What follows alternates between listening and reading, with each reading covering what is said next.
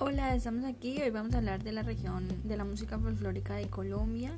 Esta música se caracteriza por ser muy alegre, cuentan historias, coplas, refranes. Cada región tiene su propia su propio estilo musical que lo caracteriza. El día de hoy nos vamos a enfocar en la región Caribe.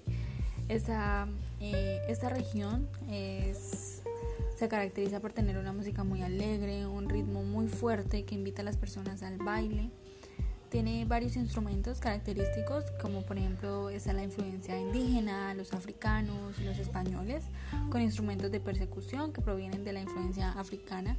También hay flautas y gaitas, esas provienen de la influencia indígena colombiana. Y pues hay muchos instrumentos modernos como el acordeón que provienen de Europa. Vamos a escuchar un poco la música de esa región.